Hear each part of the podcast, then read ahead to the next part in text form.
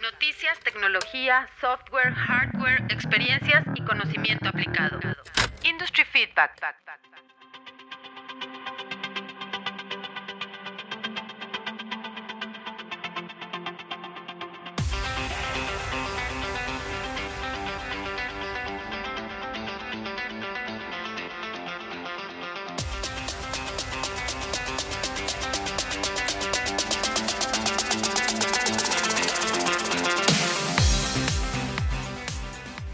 Hola, buen día y bienvenidos a este nuevo episodio del podcast de Share Coordinates, en la sección de Industry Feedback del mes de marzo.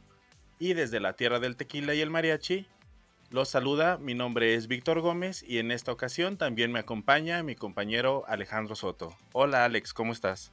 ¿Qué tal amigos? Muy bien, pues ansioso de darle estas buenas notas que traemos y esta energía que queremos compartirles.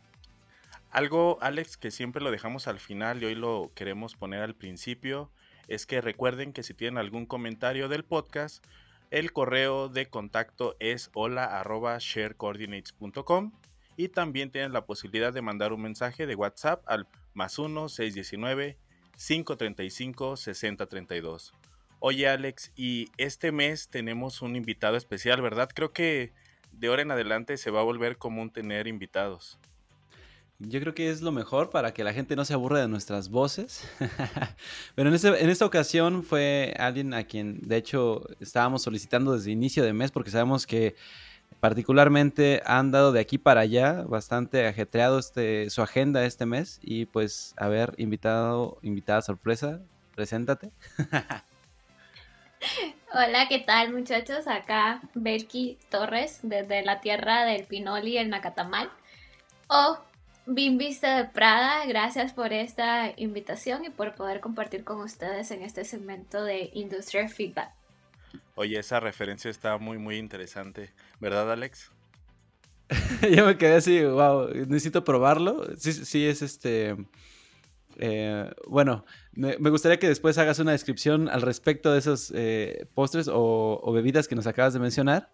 Y pues nada más comentar que Belki había hecho la amenaza de secuestrar más seguido los podcasts y pues aquí está cumpliéndola. o sea que es mujer de armas tomar. y, cada vez la vemos más presente. Creo que este mes yo la vi en muchísimos eventos y por ahí nos estaba comentando que aún tenía algunos en los cuales iba a participar. Y esto pues porque saben, estamos en marzo, el mes de la mujer. Belki, ¿qué nos puedes decir al respecto? Fíjense que lo interesante de, de, este mes y también que a mí me ha parecido curioso en contraste de año 2019 o año 2020 fue la cantidad de eventos dedicados al rol y a la importancia de las mujeres en nuestra industria. Nunca se había visto tanta cantidad de opciones, paneles, eventos o talleres donde estuvieran participando tantas mujeres y creo que este año se debió a la facilidad que tenemos de comunicarnos, de estar acá conectados como lo que nosotros estamos realizando y da esa apertura para que distintas profesionales de países que tal vez no podían viajar a, a otro país lo hagan y se conecten con mujeres de toda la región. Entre los paneles que me gustaría resaltar que tuvieron encuentro este año está la iniciativa realizada por la Comisión de Arquitectas FECAR, que es mexicana también, y por eso me, gustaría mencionarlo en este podcast o en este episodio del podcast. Y ellas dedicaron un mes completo a talleres, a eventos, a encuentros de mujeres, no solo de México, sino de mujeres de toda Latinoamérica, para poder motivar a todas las futuras generaciones que se están integrando a, a esta industria de la construcción. También instituciones como el Colegio de Ingenieros Civiles de Guanajuato, el Colegio de Arquitectos de Nicaragua, AGEBIN en Guatemala, entidades en Colombia, Argentina, Chile, hicieron movimientos para poder brindar este espacio a las mujeres y darles la voz que creo que a veces nos hace falta, porque como todas consensuábamos en este tipo de paneles, nosotras como mujeres a veces no mostramos lo que estamos realizando o lo que estamos trabajando por temor, por miedo o porque no vemos un espacio donde mostrarlo sin ser juzgadas y gracias a este mes sí se ha, generado esa apertura y hemos podido compartir con increíbles mujeres que nos comentan experiencia desde su perspectiva y nos hace acercarnos más a la comunidad y darnos cuenta de el por qué nos encontramos aquí en este sector. Padrísimo, Belki, y pues agradeciéndote la, participación, sabes que, bueno, este va a ser un espacio abierto para todas las veces que quieras secuestrar una parte. Y también recordarle a todos que este es un tema, pues, que no se trata de un mes, porque ahorita a lo mejor suena mucho, pero pues es una actitud que podemos ir tomando y cambiando a futuro, ¿no? Es algo que ahorita se hace mucho énfasis para que se concientice, pero pues es en el día a día donde realmente va a tener impacto, ¿no? Entonces, pues agradecidos por, por ti, por todas las personas y mujeres que nos están compartiendo pues todo lo que, toda la presencia que tienen y pues a darle muchachos.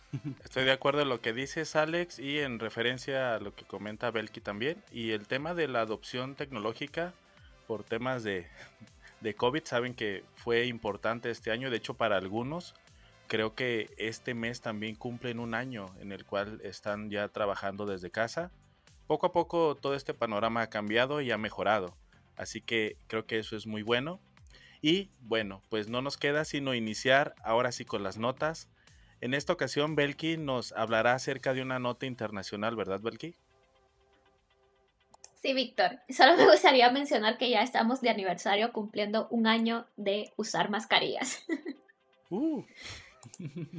Algo que nadie se lo imaginaba. En las noticias internacionales me gustaría comentarles acerca de la red BIM Global. Y para los que se pregunten qué es esta red global, eh, se realizó su lanzamiento con el nombre oficial de Global BIM Network y tuvo lugar el 17 de marzo de este año del 2021. Cuando se realizó este evento, se realizó a través del Global BIM Summit convocado por el Center for Digital Building Britain y la red tiene como principal objetivo lograr conectar a representantes internacionales del sector público y no solo exclusivamente a personas del sector público, sino también a inversionistas para lograr avanzar en la digitalización de toda la construcción a nivel global y también lograr compartir los beneficios resultantes de dar ese paso a transformación digital y también apoyándonos de lo que vendría siendo la metodología BIM o Building Information Modeling. Este esfuerzo de, de construir esa red global tiene como colaboradores o se encuentran entre sus colaboradores el US Task Group, el National Institute of Building Design de Estados Unidos, eh, también el Signocio Regional BIM de Singapur y por último y no menos importante la red de gobiernos latinoamericanos, que creo que ese es un paso importantísimo para nosotros a nivel de Latinoamérica, que podamos formar parte de esta red global y poder compartir esfuerzos desde una perspectiva internacional y llegar a aplicarla en cada uno de nuestros países. Entre los puntos importantes de esta red es que ya cuentan con una página web oficial donde todos, todos podemos acceder a ella, ver los movimientos que están realizando, ver todas las entidades o personas que participan en ella y sobre todo dirigirnos a un área llamada Information Collection o información, colecciones de información, donde nos muestran o han dividido en cuatro grandes categorías.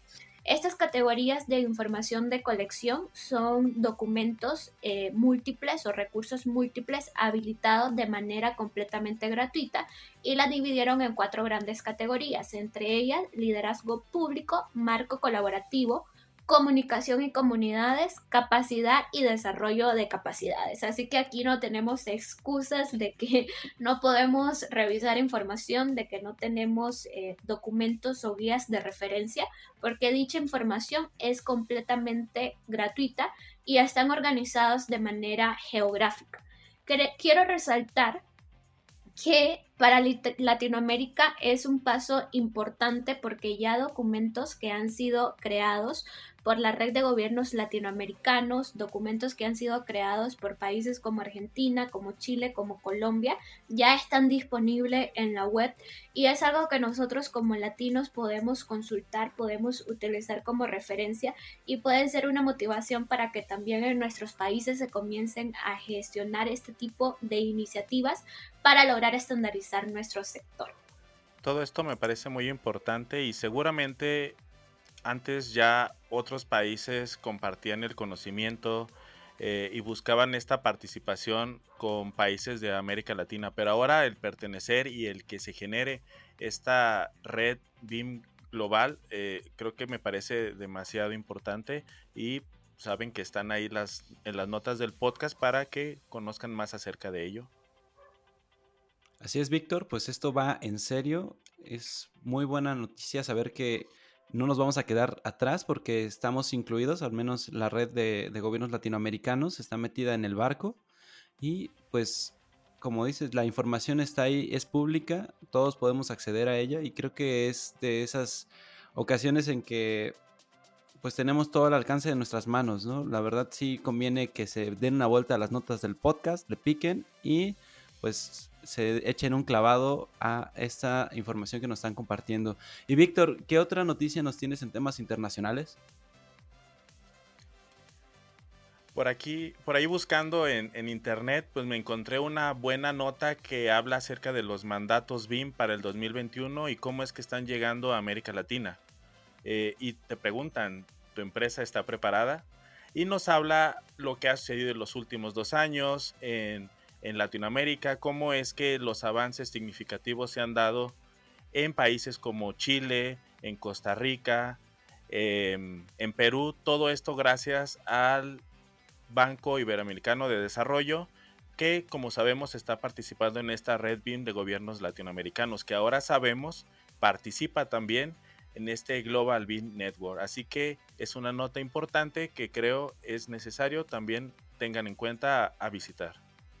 Pero aparte de esto, tenemos una nota en donde hablamos de cómo están los salarios BIN en, ciertos países y creo que de esto nos va a hablar Alex, ¿verdad? Así es, pues BIM Corner publicó eh, esta nota que vamos a compartir en la que se habla de las búsquedas de trabajo en México y el promedio de, de, costo, bueno, de salarios o la posición eh, en cuestión del, de los, bueno, de los puestos que están allí posibles, como lo, compartimos en la sesión pasada de Industry Feedback, cuáles eran los más solicitados, ahora estamos viendo pues cuál es el promedio de los más o menos pagados en, pesos, en moneda mexicana, por supuesto, y pues allí está la, la, pregunta siempre es cuánto debes de cobrar cuando estás metido en, estos temas. ¿Cuánto debes de cobrar por un modelo? Esa es una duda que creo que es de las más frecuentes, Víctor. No sé si eh, me puedas decir lo contrario, pero en el grupo en el que estamos, generalmente la pregunta, esto y quizás el tema de los IFCs y otros por allí, son de los más recurrentes eh, sobre cuánto debe ganar un profesionista que está metido en temas de BIM. Bueno, pues aquí está la nota y les, los invitamos a picarle y además... Además, Alex, eh, hay posibilidad de poder descargar este, este reporte que está en, esta, en la página que les vamos a compartir, donde como, como lo hemos comentado, vienen diferentes países, así que también pueden ver esta situación triste de que probablemente en otros países lo que tú haces o lo que tú ganas, allá te lo pagan el doble o el triple. Bueno, pero siempre hay que comparar peras con peras y manzanas con manzanas. O sea, aquí, bueno, siempre nos gusta como comparar tajante el, tema del costo o del salario directo, pero pues también hay que ver costo de vivir allá y, otras situaciones que a lo mejor equilibran un poquito la balanza. Lo cierto es que, pues sí, México no es el mejor posicionado, ¿no? En ese sentido. Bueno, tal vez hay otros países que estén peor posicionados. Pues no lo sabemos. ¿Tú qué opinas acerca de esto, Belki?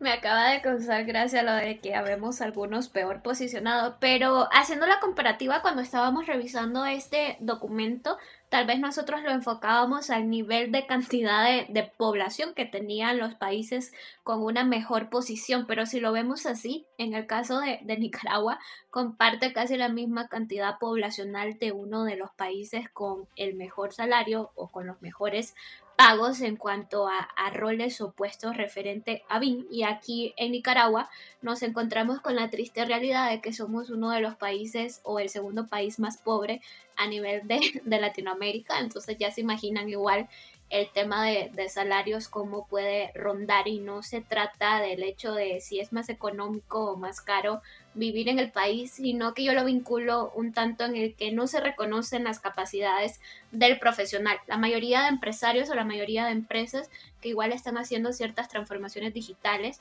o de cualquier sector a nivel general del país enfocan todos sus esfuerzos al nivel personal de ellos, tanto como gerencia o como empresa, y no en el beneficio que pueden tener sus trabajadores, que son en sí los que dan apertura o los que están logrando o haciendo posible que la empresa siga en pie.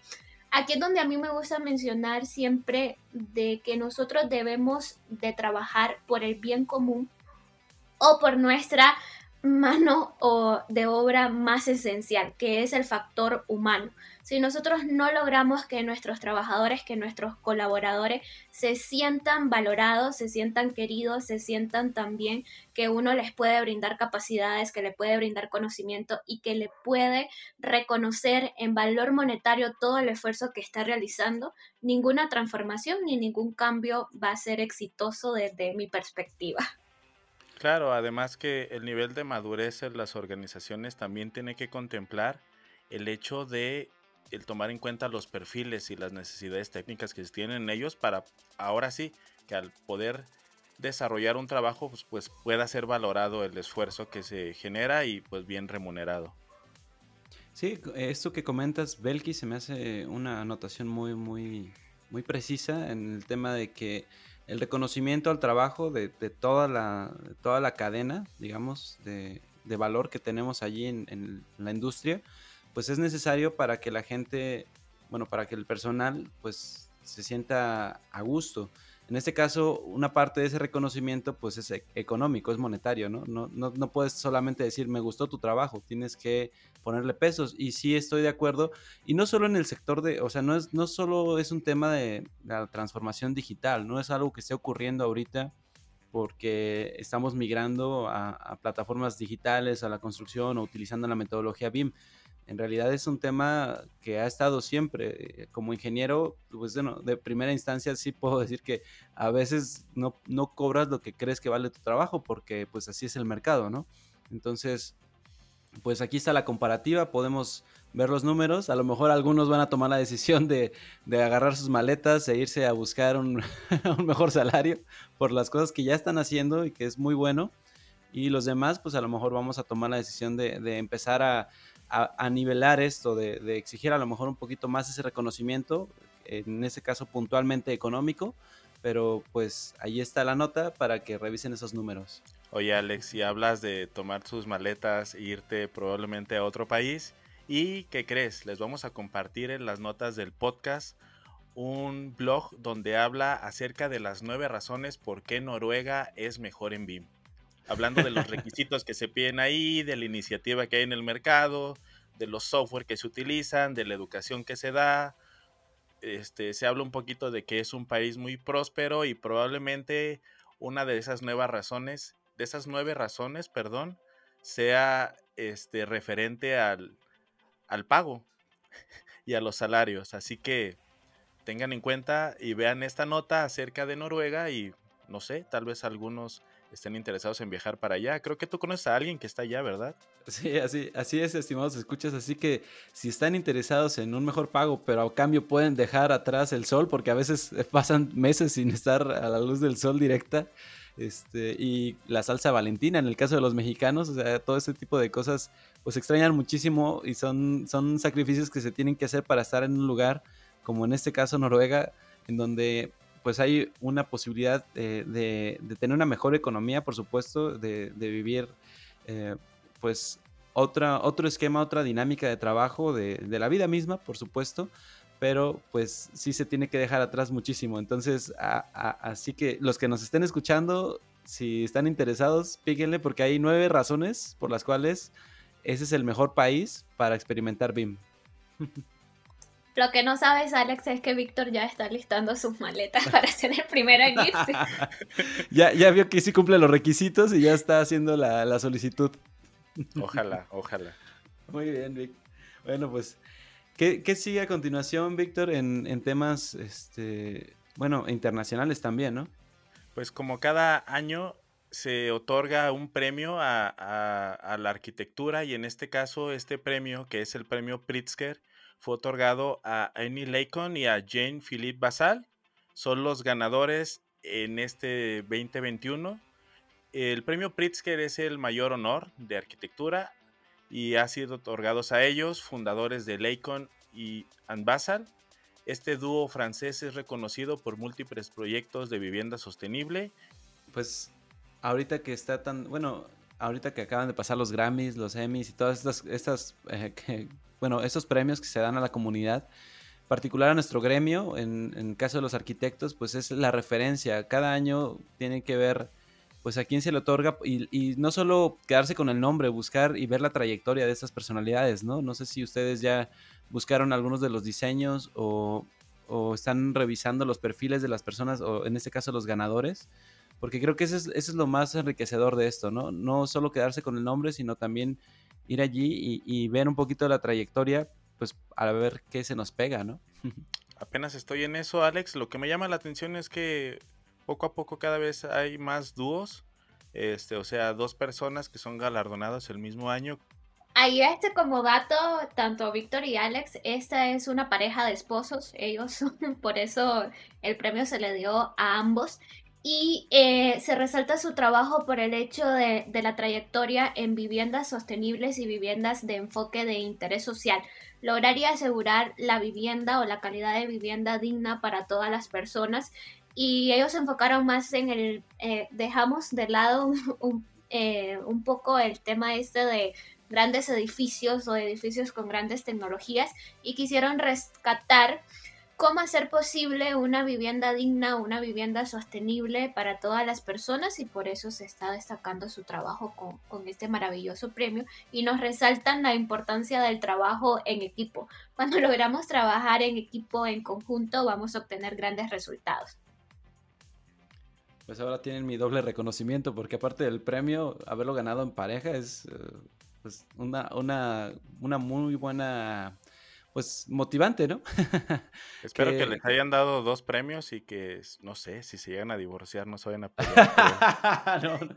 Creo, que, creo que ese trabajo en equipo se debe extender, obviamente, a, a la relación. Muy bien, y bueno, pasando ahora a, a, eventos, y creo que para eventos en esta ocasión la más indicada vuelve a ser nuestra invitada Belki, que eres la que ha estado de aquí para allá, ¿no? Sí, ya tengo varios clones ahí de sombra como en Naruto. estás, estás llenando tus bots, ¿no? sí, para lograr cubrirme. Bueno, en la parte de evento, chicos, me gustaría hacer invitación a todas las personas que nos están escuchando acá en el podcast a integrarse a estos eventos de mujeres que mencionábamos a, a un arranque de este episodio aún continúan los eventos, los talleres y todo este tipo de, paneles de mujeres. Y entre los que tenemos la próxima semana está el evento de transformación de la construcción virtual organizada por el BIM Forum República Dominicana que se va a llevar a cabo el jueves 25 de marzo y donde participarán seis profesionales de Dominicana, Colombia y Reino Unido compartiendo sus experiencias acerca del rol de las mujeres y los beneficios de su presencia en el sector. También me gustaría destacar que Binforo RD por este mes de la mujer cambió el eslogan de su imagen para resaltarlo y acoplarlo más a toda la trayectoria, no solo de mujeres dominicanas, sino también de todas las mujeres del sector que están aportando a este cambio positivo de, de nuestra industria. Por otro lado, el Colegio de Arquitectos de Nicaragua, COAM, no se queda atrás y estará organizando el viernes 26 el panel con el nombre Mujeres transformando la industria AEC latinoamericana. En este panel se contará con la participación de panelistas de Chile, de México y de Nicaragua, siendo este el segundo seminario web que está realizando el COAN en su año 2021 y lo podrán este, visualizar tanto por Zoom como por lo que vendría siendo el Facebook Live del colegio. Así que todos están cordialmente invitados a participar de estos eventos y de conocer un poco más acerca de las mujeres latinoamericanas que nos encontrábamos trabajando activamente en nuestra industria. Oye, Belki, y para esto nos vas a compartir y vamos a colocar en las Claro que sí, yo les estaré aquí en las notas del podcast van a encontrar el formulario para registrarse al evento de, República Dominicana y también la liga de registro directa para el evento de Nicaragua o bien el Facebook Live del Colegio de, de Arquitectos para que no se lo pierdan y ahí estemos activos conociendo todo acerca de estas grandes mujeres que están cambiando el sector. Víctor, ahora este que ya comentamos acerca de los eventos de mujeres, me gustaría consultarte de qué otros eventos o concursos tenemos a nivel de Latinoamérica para este año 2021. Pues, Bel, que yo voy a hablar de un concurso. Este concurso se llama Concepts in Color de Sherwin, Williams. Eh, es un concurso anual de, de Centroamérica que se ofrece a los estudiantes de arquitectura y diseño para tener la oportunidad de mostrar sus capacidades como futuros profesionales en el gremio. Eh, tienen premios y hay opciones para poder participar. Hay diferentes categorías, residencial, comercial e inmobiliario. Y el, y el siguiente paso pues sería diseñar el proyecto y después pues enviarlos. Eh, aquí lo importante es que también pues hay diferentes descargas para poder utilizar para desarrollar el proyecto. También tenemos algunos ganadores por ahí del 2019 que están en la página no hay del 2020, probablemente en el 2020 no se generó este concurso, pero pues si algunos tienen interés de participar y de ganar alguno de los premios que por ahí nos van a ofrecer, pues sería interesante poder visualizar la información que les vamos a dejar en el podcast. Pasando a temas de educación, Belki, ¿nos tienes una nota acerca de los podcasts en construcción? Sí, acá tenemos una nota bastante interesante no quiero que los demás eh, podcasts se sientan mal por este top, pero fue un top creado eh, o que se mostró en el blog de Digital Builder de Autodesk. Eh, donde se publica un artículo de Eric Thomas, también aquí haciendo un pequeño anuncio. Invitamos a todos nuestros escuchas a que lo sigan en su red de Twitter para que logre alcanzar su meta de seguidores. ya haciendo este anuncio, voy a comentarles más acerca del, blog o de esta nota que tiene de título Talk 10 Construction Podcast, donde se, se destaca, como su nombre dice, el top 10 de podcast en la industria AEC. Y como dato importante tenemos que en la actualidad hay alrededor de 850 mil podcasts y ese número crece a diario. Cada día son más personas que se introducen a este mundo o también comienzan a generar y compartir contenido de interés para toda la comunidad a nivel mundial. Para nosotros en el sector de la construcción o en el sector de la industria AS, tenemos una gran cantidad de opciones y de contenido informativo de dónde elegir pero aquí me gustaría mencionar algunos de los podcasts que se encuentran en este top, arrancando con el Digital Builder, Innovation Overlap, el Context Crew y también agradecemos la mención ya que nosotros como Share Coordinate nos encontramos acá en este top y uh. esperamos uh. el próximo año escalar y llegar al puesto número uno Oye, Belki, a mí me gustaría comentar algo que creo que es importante y somos el único podcast en español en esta lista, ¿verdad? Sí, bastante interesante ese, punto, Víctor, porque todo el resto de, de podcasts son de habla inglesa. Y nosotros somos el único podcast en español. Un dato importante también es que en las redes sociales, eh, específicamente Eric Thomas menciona que nosotros nos encontramos acá en, en el top por el hecho del el contenido y la inclusión que tenemos en nuestro podcast, que a veces invitamos a personas de Estados Unidos, personas de toda Latinoamérica, personas de Europa, y se ve esa integración en todo nuestro contenido. Así que Muchísimas gracias nuevamente y los invitamos a consultar la lista de, de podcasts que tenemos acá en, la industria. Pues muy emocionados. Y ahorita que mencionaste este tema, Berky, de los seguidores en Twitter, les compartimos también en las notas del podcast una cadena de twitters porque, pues adivinen qué muchachos, el día 5 de marzo se celebró el Día Mundial de la, de la Eficiencia Energética. Y pues ahí les vamos a compartir como una cadena de tweets para que ustedes, si están interesados en el tema, si les, si les gusta, pues, pues buscar este, reducir, la reducción del impacto que tienen, pues ya sea en el uso de, energías o en el, tema de los desechos, pues allí van a encontrar en la cadena pues muchísimas eh, páginas o referentes para ir buscando alternativas, para reducir, para mejorar, para cambiar los hábitos que tenemos en el día a día. Y nada más aquí voy a hacer como una acotación para leer algo que, me gustó mucho dentro de los tweets, de estos que son medios este, gritones, que, comentan las cosas con fuerza, ¿no? Eh, el, el, tweet dice, la tierra no es una herencia de nuestros padres, sino es un préstamo de nuestros hijos. Y pues bueno, como nota nada más es que más de la mitad de las viviendas son poco o muy poco eficientes en temas energéticos. Y pues aquí en México ahorita estamos atravesando pues bastantes temas referentes a esto, ya que hay reformas que están queriendo ahí promover a, la ley de energía y otras cosas que se torna muy político, uno no sabe realmente pues qué está ocurriendo, pero pues en, en, sí lo que se busca eh, y lo que a lo que queremos llevar es que si ustedes le pican por allí puedan también contribuir o aportar a que esto sea, bueno, que se concientice y que se mejore con el tiempo. Muchachos, ¿ustedes qué opinan de la eficiencia energética eh, en sus vidas diarias, en sus hogares, en sus trabajos? Bueno, de este lado, eh, Alex, creo que se vive la misma perspectiva que en toda Latinoamérica o en la parte que mencionas de, México, de que buscan a, promover el consumo inteligente y el respeto por el medio ambiente. Y lo siguiente que voy a comentar, aunque no esté tan relacionado con el tema de la energía o el uso de, de la energía sustentable, sí tiene que ver con el hecho de que no se está respetando el medio ambiente en el caso de Nicaragua cuando estamos construyendo nuevas viviendas o nuevas edificaciones.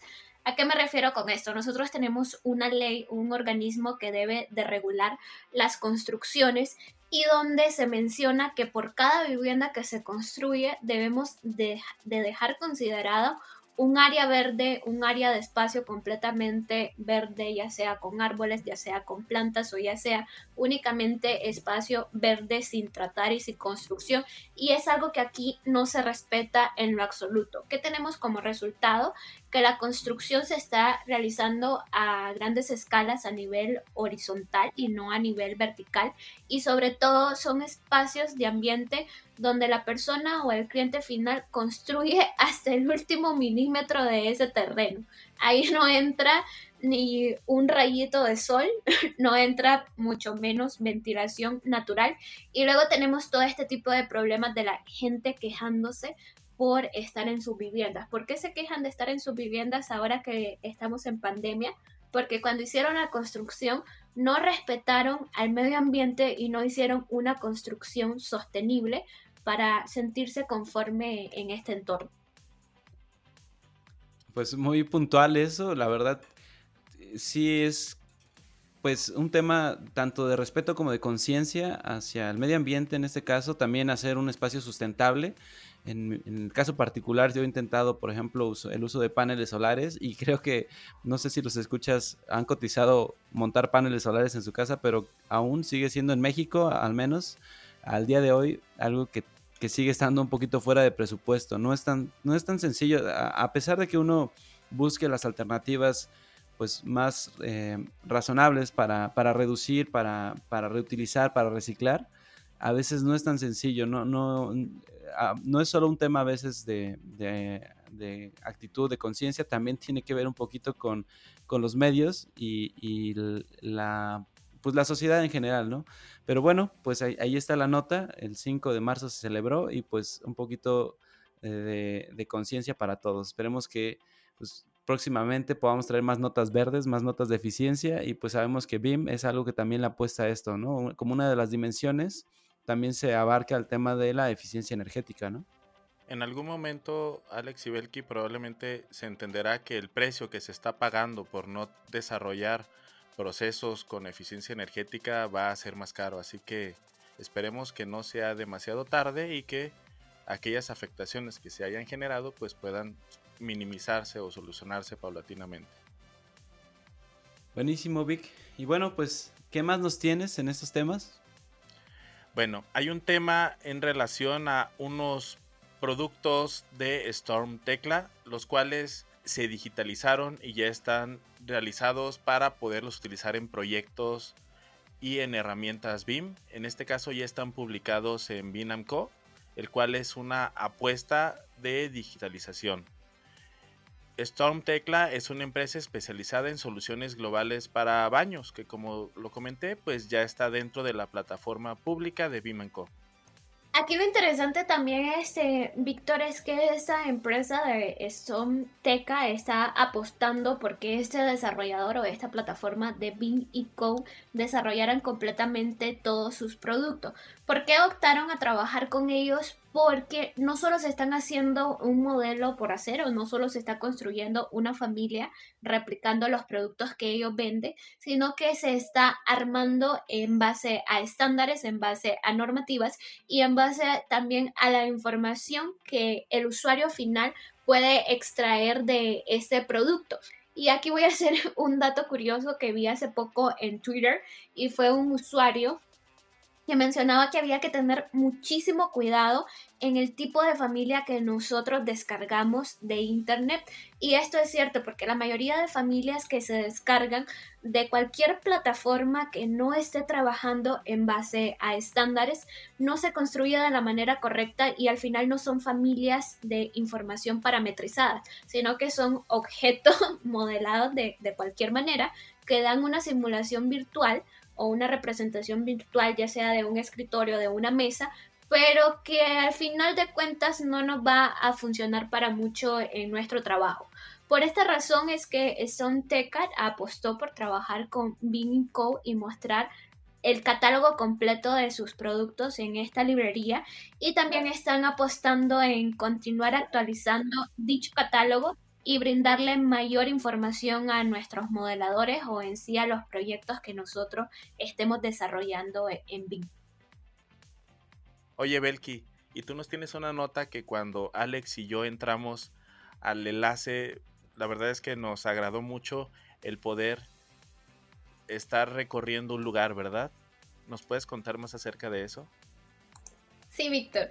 Fíjate que curiosamente esa fue mi misma actitud cuando me enviaron ese enlace. Aquí quiero agradecer al arquitecto Moisés Bustos porque él me sorprendió con un mensaje de WhatsApp con esta liga y cuando yo ingresé fue como que wow, qué increíble, como que si fuera niño con juguete nuevo de poder tener esta experiencia.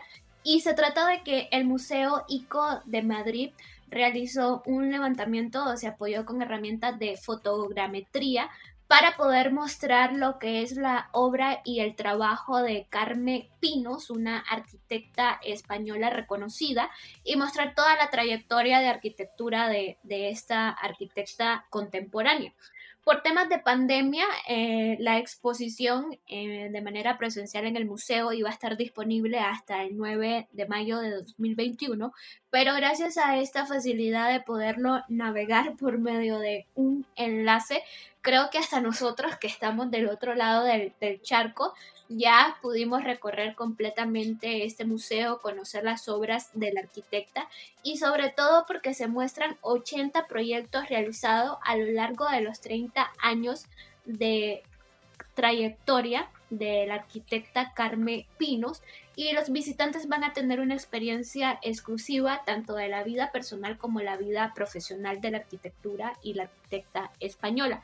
Lo interesante de, de la liga, nosotros se los vamos a dejar acá en todas las referencias de Industrial Feedback, es que uno a través de puntos inteligentes o puntos de conexión inteligente puede ir realizando acercamientos a ciertas eh, paredes o a ciertas áreas con información y también al museo tener dos niveles, lo dividieron en los dos niveles como tal. Así uno selecciona si quiere estar en el nivel 1, luego puede navegar hacia el nivel 2. Y al ser un levantamiento en vivo de toda esta obra, no fue algo que se supuso o se hizo un boceto de referencia, sino que es completamente con datos reales. Uno puede tomar dimensiones de los espacios donde se encuentra y poder tener esa sensación de inmersirse o sumergirse en el tema de realidad aumentada o temas de realidad virtual, que creo que ya son temas interesantes que están tomando poder en, nuestra industria. Y, lo que se ve visualmente tiene muy buena calidad y la interfase es muy fácil de utilizar, ¿verdad, Alex? Sí, es ahorita que mencionó Belki que se sentía como niño en, juguetería, esa sensación definitivamente describe lo que, lo que yo estaba experimentando. Te, emocionas de, estar recorriendo los espacios, picarle a todo, acercar, alejarte y la verdad es que, bueno, te tienes que detener, obviamente lo tienes que hacer con, con calma, como si fueras en una exposición normal para poder disfrutar de las maquetitas, todo lo que se ve allí pero pues sí me emociona eh, poder compartirlo para que pues se metan a la liga y recorran este, este museo y se enteren pues de la obra de esta arquitecta española reconocida. Así es, está muy muy interesante y Alex, tú nos tienes una nota acerca de una beca, ¿verdad? Sí, paren, paren oído muchachos eh, mexicanos, eh, sobre todo arquitectos que estén pensando en irse a estudiar un posgrado, una maestría en arquitectura en el extranjero, pues CEMEX está convocando a inscribirse a la beca del arquitecto Marcelo Zambrano y los arquitectos interesados en obtener la beca tienen hasta el 28 de mayo de este año para realizar su inscripción y tener la posibilidad de obtener un apoyo económico para estudiar la maestría fuera. Como parte de los requisitos, pues es que ya debes estar pues seleccionado en, la, universidad, la, a la maestría o el, el posgrado al que quieres ingresar y pues un dato ahí para que apunten, paren bien el oído. Eh, se, va a otorgar un apoyo financiero de hasta un millón de pesos anuales para la colegiatura y manutención. La vigencia del apoyo obviamente tiene una duración máxima de dos años, pero pues ahí está muchachos, arquitectos, los que estén a punto de irse al extranjero, pues no les vendría mal ese dinerito. Eh, pueden entrar a las notas del podcast. en la bueno, en, en la página de CEMEX está también la información y pues en una de esas se van con un poquito más del dinero que tenían planeado. ¿Cómo ven? Muy, muy interesante. Víctor, y en temas de software, ¿tienes una nota acerca de Rhino? Así es, Rhino, este software que nos ayuda a modelar por medio de NURBS, tiene un complemento que hace poco acabo de, descubrirlo y, ver la, la publicación este complemento se llama Inside Revit, el cual permite ejecutar Rhino y Grasshopper dentro de un entorno de Autodesk, en este caso en Revit.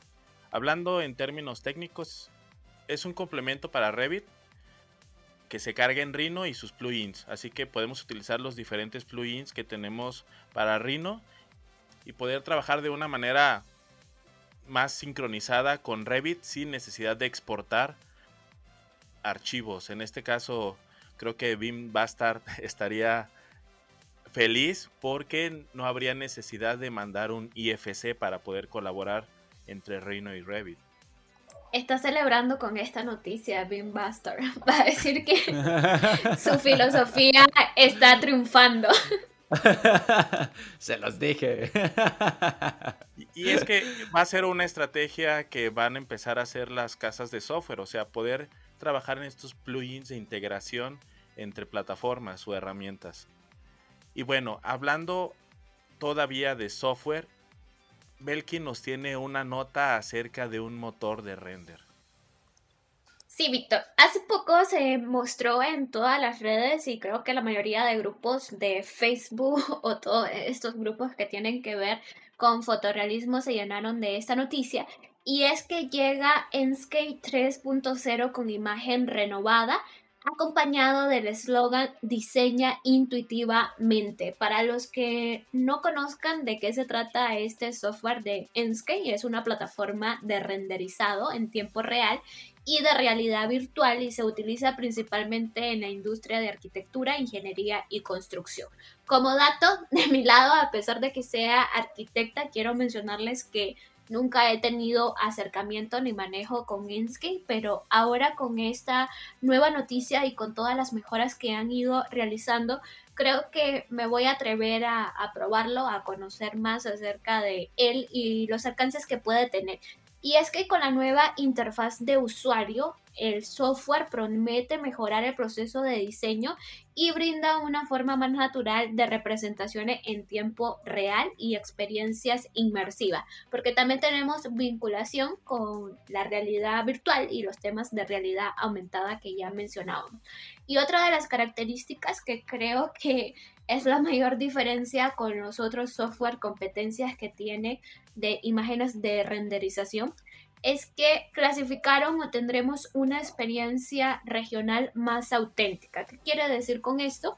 Que tanto edificaciones, vehículos y vegetaciones van a ser en específicas de las zonas para la región del mundo donde se encuentre nuestro proyecto y así no vamos a estar colocando árboles que son de Japón acá en México. Entonces creo que eso será bastante interesante para todos. Es que bueno, ojalá, ojalá estén escuchando el podcast porque hemos dado muchos buenos tips de, qué es lo que ocurre aquí en Guadalajara, por ejemplo, ¿no? Entonces, me sentiría ofendido si no incluyeran algo de lo que hemos dicho por ahí. y Belki, te comento, es una herramienta que yo sí he utilizado y veo que la interfaz cambió muchísimo, creo que es más agradable y me parece que poco a poco este, estos software y estas herramientas empiezan a desplazar al renderista tradicional. Y bueno, en Escape es una herramienta que tiene esta asociación bidireccional con los software. Muy interesante. como dato, me, me, gustaría comentarles que si quieren conocer más acerca de Netscape, hay un canal muy, muy interesante que ahora en épocas de pandemia ha tenido mucho auge, que es del arquitecto Manes. Él habla acerca de lo que nadie te contó del nuevo Netscape por ahí póngale en sus comentarios que se está hablando de, de él en el podcast de Share Coordinates. Esperamos que gracias a nuestros escuches llegue la noticia al arquitecto. También eh, yo he podido visualizar sus videos hace referencia a Víctor, son bastante buenísimos y no solo habla de este software de Enscape, sino también que habla de comparativas entre Lumion, entre Twinmotion, entre Revit y así que agradeceríamos si dejan sus buenos comentarios de que aquí estamos haciendo mención en Share Coordinates.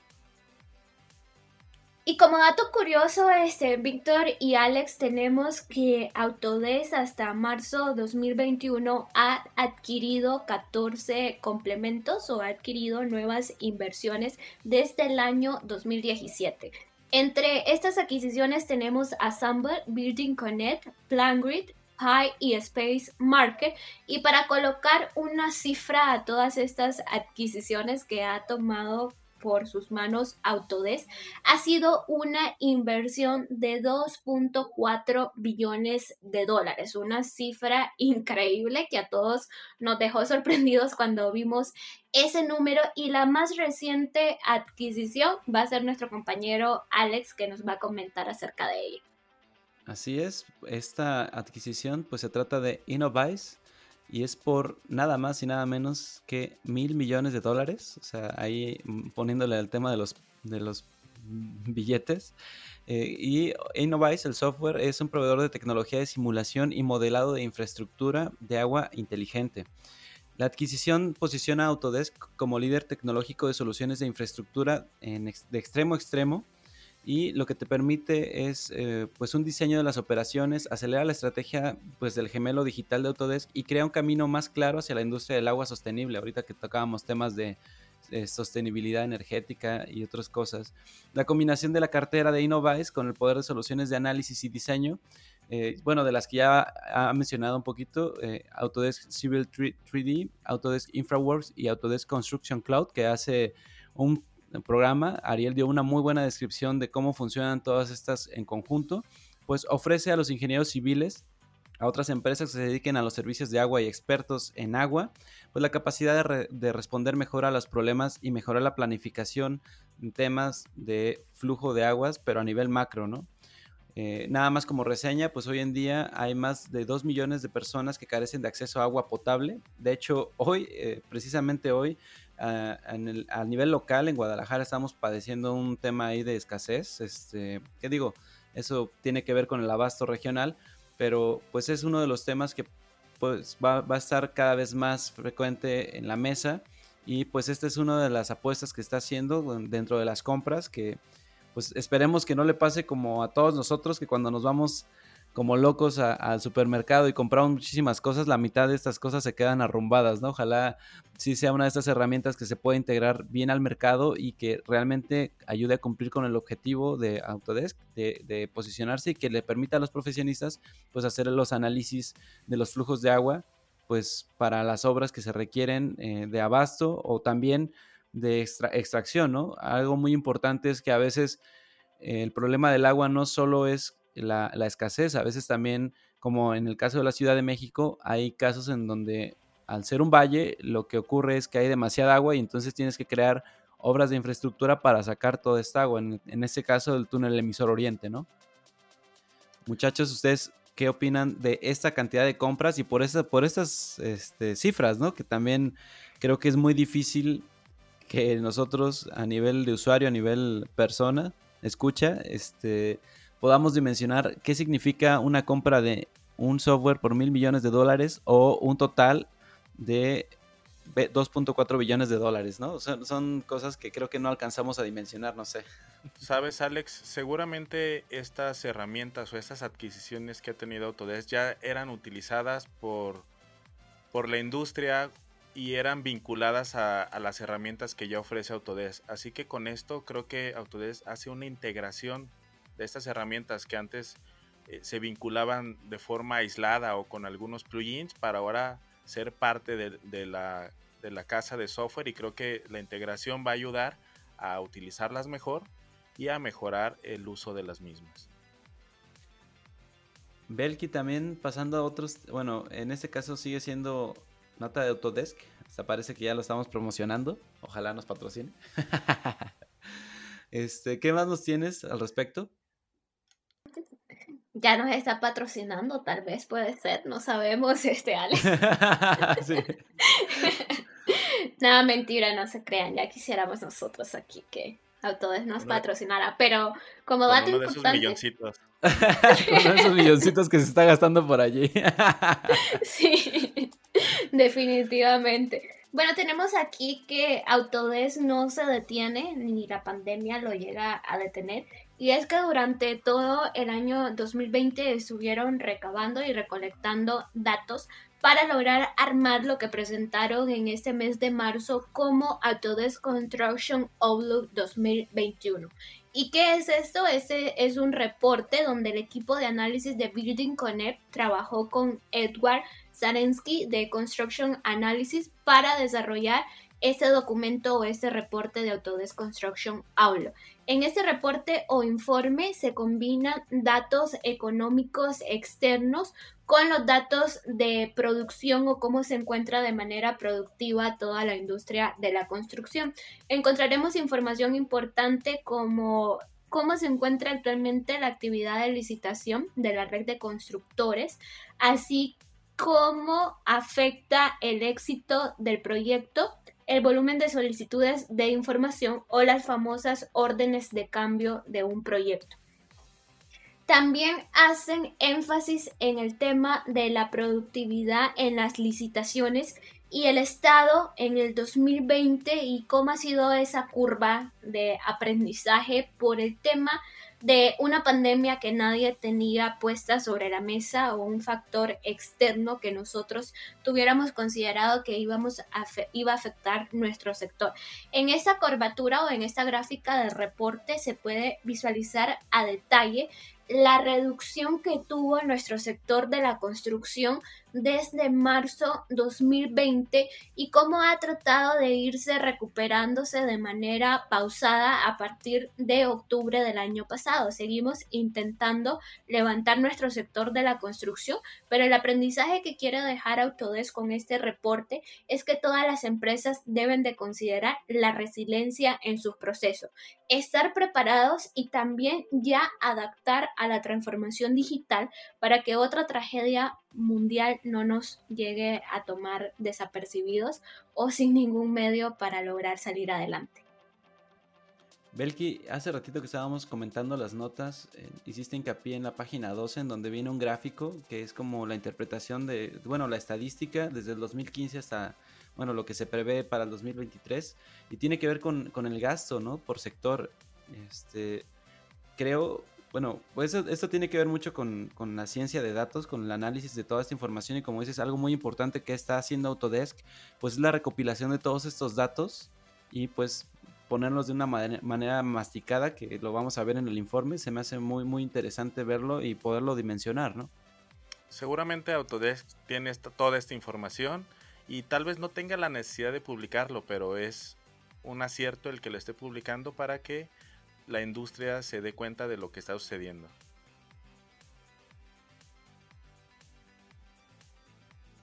Víctor, y cambiamos a temas de hardware, que creo que ahí nos vas a hablar de un juguetito, pues que en particular eh, lo, vi y me pareció que yo quiero uno, si no es que dos. pero no, todavía no sé cuánto cueste, pero se me hace muy interesante, a ver.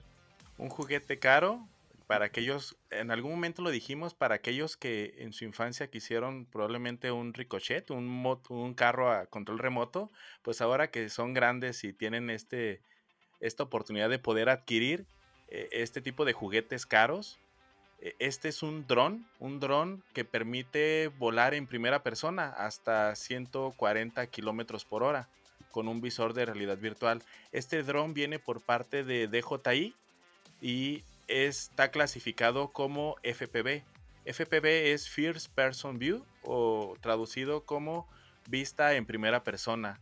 Algo curioso es que yo ya había visto este tipo de drones en, eventos tecnológicos, pero eran drones, pues en México se les suele decir como muy hechizos, elaborados por los usuarios que los manejaban, pero hoy en día una, una compañía como JDI nos da al alcance de cualquier persona que tenga, claro, el, dinero para poderlo comprar, poder comprar un, un dron que viene incluido con él eh, un mando y un visor para poder eh, casi casi tener esta experiencia de ir dentro de una de una nave espacial o de, dentro de un objeto volador y está muy interesante a una velocidad, lo mencionaste, Víctor, de 140 kilómetros por hora. Este... Imagínate si chocas a esa velocidad.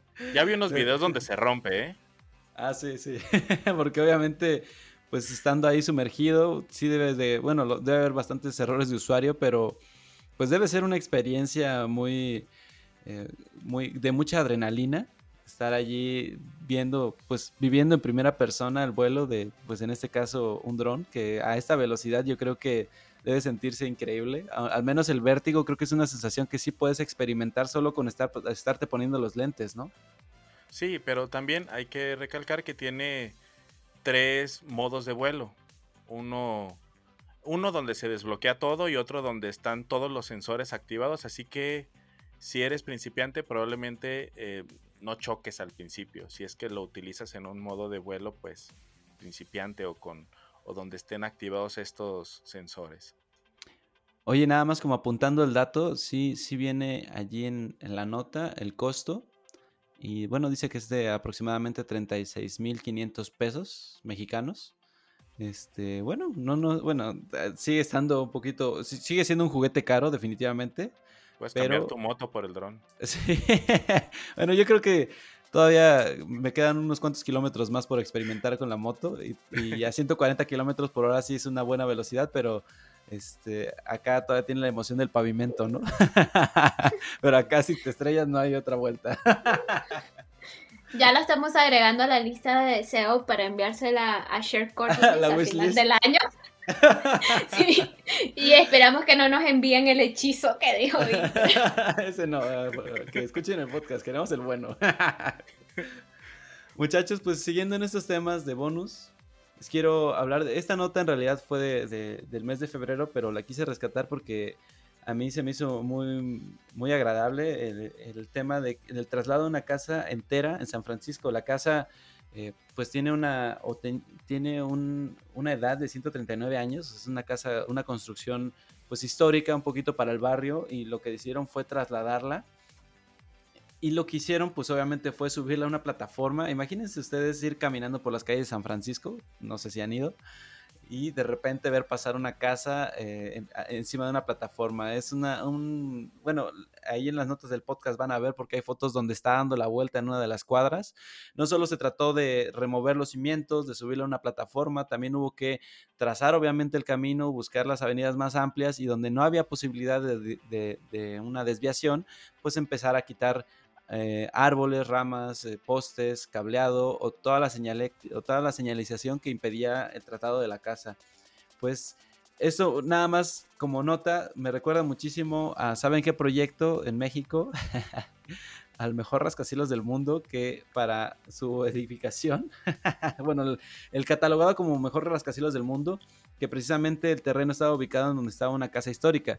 En el caso del ejemplo mexicano, el movimiento fue nada más un desplazamiento, eh, digamos, a los alrededores, no, no, se hizo como en este caso en San Francisco, que sí se trasladó de un barrio a otro, pero pues mover completamente un edificio parece que eh, es dentro de los alcances de la ingeniería uno de los, de los logros que creo que, que, resaltan más y pues curioso ir caminando por allí y ver una casa rodando enfrente de ti.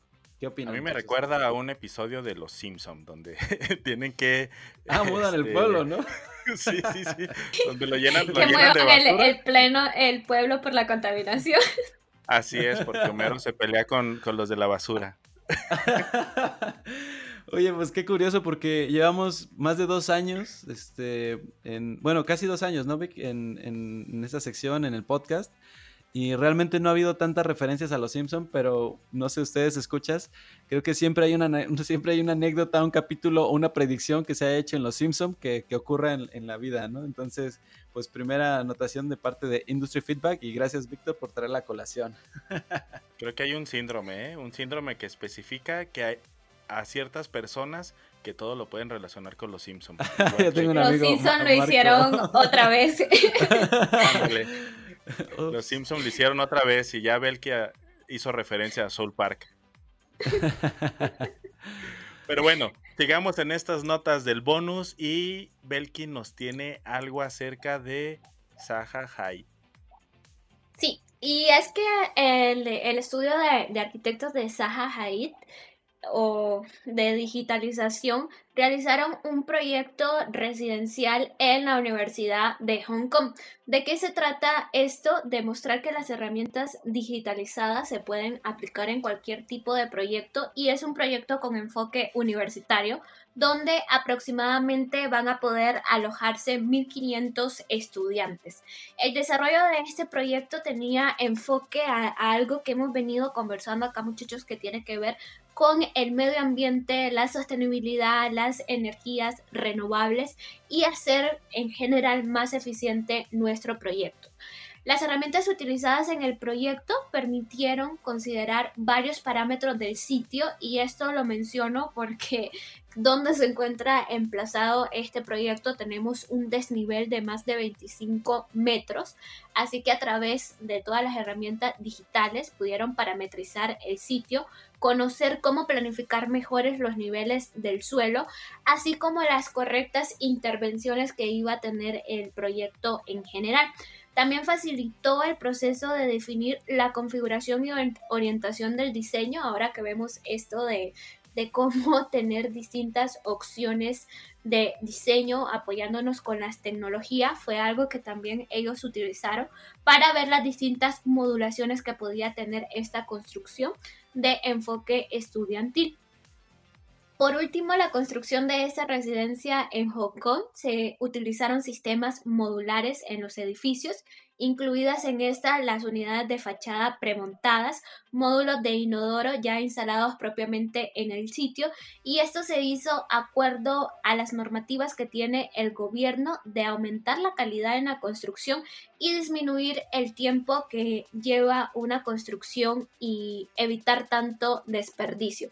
Aquí vuelve a salir en pie el tema de construcciones modulares, de llevar ya las piezas de, de fabricación y creo que es algo que en Latinoamérica no se hace tanto, pero que muy pronto espero que sí, ya lo estemos aplicando y evitemos esa gran cantidad de desperdicios o esa gran cantidad de tiempo que llevan nuestros proyectos y solo como dato la construcción final de esta torre o de este complejo de edificaciones se tiene proyectada para el año 2023, así que ya pronto vamos a tener este proyecto en su fase final. Y como hablas, Belki, acerca de la preconstrucción, creo que en los proyectos que son usuales de... En los proyectos que son usuales de Zaha Hadid o del, o del departamento de diseño, eh, digo, son formas muchas veces que son imposibles de construir en sitio. Y con las herramientas paramétricas, por ejemplo, Dynamo o Grasshopper, se pueden realizar todo este tipo de, de construcciones que no se generan en el sitio para después montarlas. Claro que sí, Víctor. Creo que es algo que nosotros tenemos que ir rescatando y ver cómo en construcciones que así mencionas no son tan fáciles de hacer. Sí se aplica este concepto de, de preconstrucción, de construir antes de llegar al sitio y literalmente solo llegar a ensamblar. Belki, creo que para aquellos que han tenido la oportunidad de estar con nosotros en todo este podcast, que ahora es más largo que, en otras ocasiones, y de hecho creo que es gracias a que te integraste en esta ocasión con nosotros. Alex nos tiene una nota, un bonus extra, ¿verdad Alex? pues esto ya es una recomendación pues diré personal, espero no me lo tomen a mal. Eh, gracias por quedarse hasta este momento del podcast, queridos escuchas. Nos da mucho gusto. Sabemos que eh, eh, hay muchas situaciones en las que pueden estarnos escuchando, probablemente en su casa o de camino al trabajo. Y pues les queremos comentar, en mi caso, en nuestro caso, estamos grabando en viernes, es viernes y el cuerpo lo sabe, después de una semana larga de trabajo, pues a lo mejor tienes ganas de irte a echar una cervecita u otras cosas. La nota o la recomendación es que sabías que ya existe un modo borracho en Android o para tu WhatsApp. Bueno, lo que, lo que estamos poniendo aquí es que eh, el Universal publica que ya también esta aplicación te puede eh, ayudar a controlar esos eh, como mensajitos que mandas sin querer, ya sea por descuido o en este caso por exceso de alcohol, y que después te arrepientes, ¿no? Digo, ¿a cuántos de nosotros no nos ha pasado que un meme que no tenía que llegar a un público o a un grupo, tristemente llega y no te das cuenta? Entonces, lo que te eh, permite esto es fijar unas claves o por medio de unas preguntas, pues identificar si estás apto para mandar cierta información, sobre todo en, ciertos momentos, como en este caso el día que estamos grabando el podcast, pues un viernesito por la noche, y pues asegurarte de que aún trayendo, llevando el celular, pues no, no te vas a meter en ningún problema o en situaciones bochornosas, muchachos. ¿Qué opinan? ¿Les ha pasado?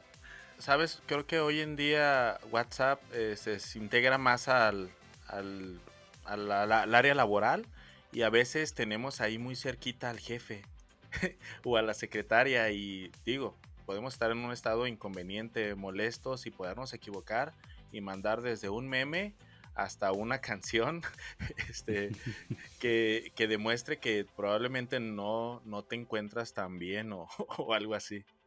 Pues Menos mal que ya existe este modo, así se llama, al menos en la nota, no estamos seguros, no estoy seguro, no lo he instalado. Ahora sí que no he hecho la labor de probarlo, pero el modo borracho ya existe, está disponible para apps como WhatsApp y pues Eh, queridos escuchas, gracias por quedarse hasta este momento del podcast. Esperamos que lo hayan disfrutado tanto como nosotros. La verdad siempre es un gusto estar aquí y hoy más porque pues tenemos a esta invitada que le da muchísimo profesionalismo al espacio. Así es, Belki, creo que, digo, si así lo decides, creo que yo y Alex estaremos encantados y también los escuchas de que nos puedas acompañar en próximas o futuras ediciones de esta sección de Industry Feedback y me gustaría que aprovecharas para despedirte. Gracias, este, Alex y, y Víctor. Igual yo contenta de poder acompañarles en las próximas ediciones de Industry Feedback y sobre todo para esperar la recomendación de Alex a ver si sí funciona la aplicación. Porque no la vamos a instalar hasta estar seguro de que sí funciona. Y bueno, agradezco a todos los escuchas del podcast por quedarse hasta al final. Y cualquier comentario, observación es completamente bienvenida, así que los invitamos a seguirnos en todas las redes sociales de Share Coordinates y también en nuestras cuentas personales para estar más cerca de ustedes y poder compartir con toda esa grandiosa comunidad Beamers. Gracias y nos vemos en la próxima.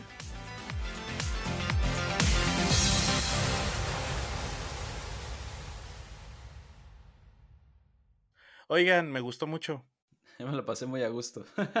Yo también. No se ha pausado la, la grabación. No, no, no, no. Deja la pausa.